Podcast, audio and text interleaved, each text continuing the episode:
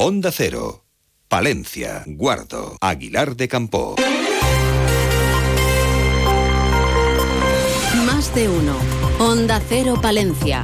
Ana Herrero.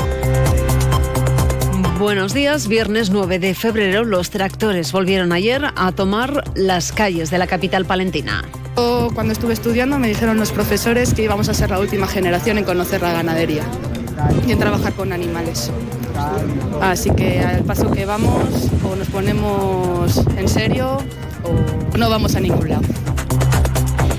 Cerca de 300 tractores participaron en la manifestación convocada por la UCCL. Su coordinador regional, Jesús Manuel González Palacín, afirmaba que las manifestaciones están dando resultados tanto en Europa como en el gobierno de Pedro Sánchez. Eso sí deja claro que o se sientan a negociar con el sector o las reivindicaciones van a continuar. Las movilizaciones que está viendo desde ya toda esta semana están haciendo mover cosas en Bruselas. El ministro también creemos que está dispuesto a cambiarlas, pero no nos vale con intenciones. Tenemos que llegar a acuerdos concretos y que eso se traslade al boletín oficial del Estado.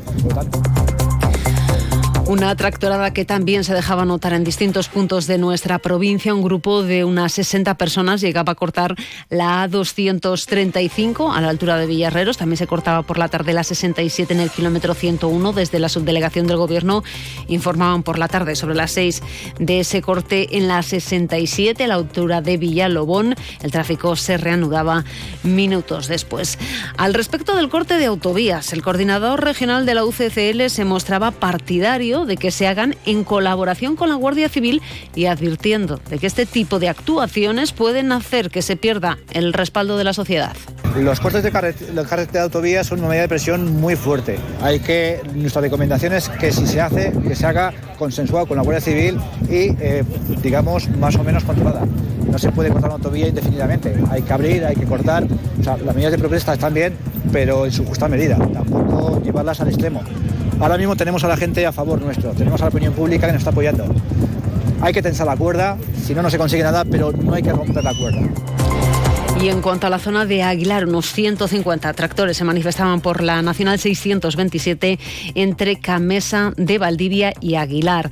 Señalar también que se sancionaba un participante de una tractorada que circulaba por la A611 con, eh, portando petardos sin material pirotécnico.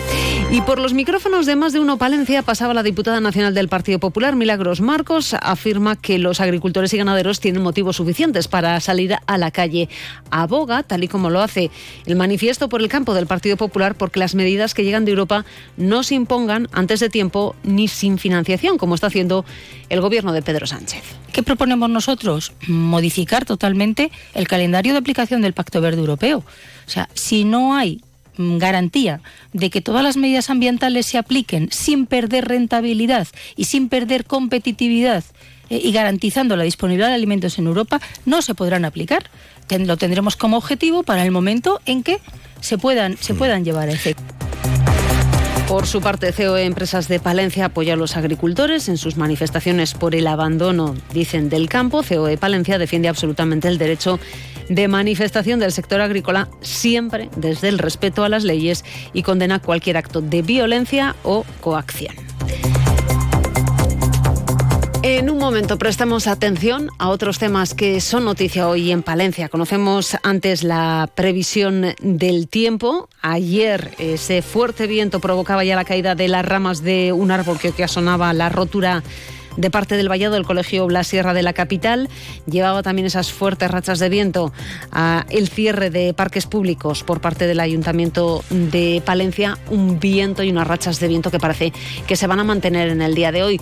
A esta hora rondamos los 9 grados de temperatura aquí en la capital palentina y desde la Agencia Estatal de Meteorología, Iván Álvarez nos cuenta cómo va a ser a lo largo de la jornada. Buenos días. Buenos días. Hoy en la provincia de Palencia seguiremos con los efectos de la borrasca Carlota que nos deja dejarán lluvias y chubascos que pueden ser localmente persistentes, sobre todo en zonas de montaña, con cota de nieve que oscilará en torno a los 1.200-1.400 metros y con el viento que arreciará de componente suroeste, con rachas que pueden llegar a ser fuertes. Las temperaturas se van a mantener sin grandes cambios significativos. Tendremos 11 grados de máxima en Palencia y en Aguilar de Campo, 10 en Carrión de los Condes, 9 en Cervera de Pisuerga y 8 en Guardo. Es una información de la Agencia Estatal de Meteorología. El calentador hace ruido. Yo que tú lo revisaría. Aguanta un poquito más.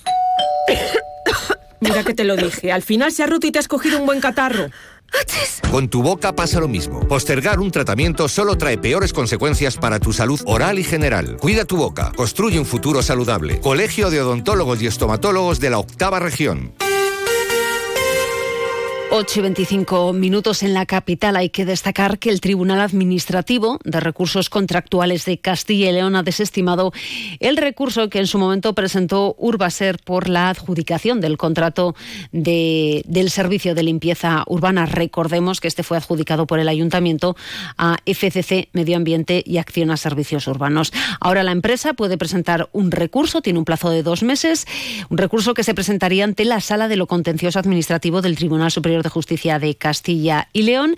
El ayuntamiento puede, eso sí, retomar el proceso de adjudicación y firmar el nuevo contrato. En el capítulo de sucesos, aquí en la capital, el miércoles a las 11 menos cuarto de la noche se acudía por parte de, de, policía local a un domicilio de la calle Segovia por amenazas con arma blanca. Se identificaba una mujer de 54 años, a su pareja, varón de 54 años, y al hijo de la mujer, un varón de 22 años. Las amenazas habían sido producidas por el hijo de la mujer hacia la pareja de la misma, procediéndose a la detención del joven. Y por otro lado, la Guardia Civil ha procedido a la investigación de dos hombres de 51 y 28 años de edad de nacionalidad española por un presunto delito de hurto, tras la denuncia efectuada de la sustracción de unos 100 tubos de riego de aluminio, valorados en unos 5.000 euros en el mes de enero en Mazariegos. Se iniciaba la investigación que llevaba a estos dos supuestos autores del hecho.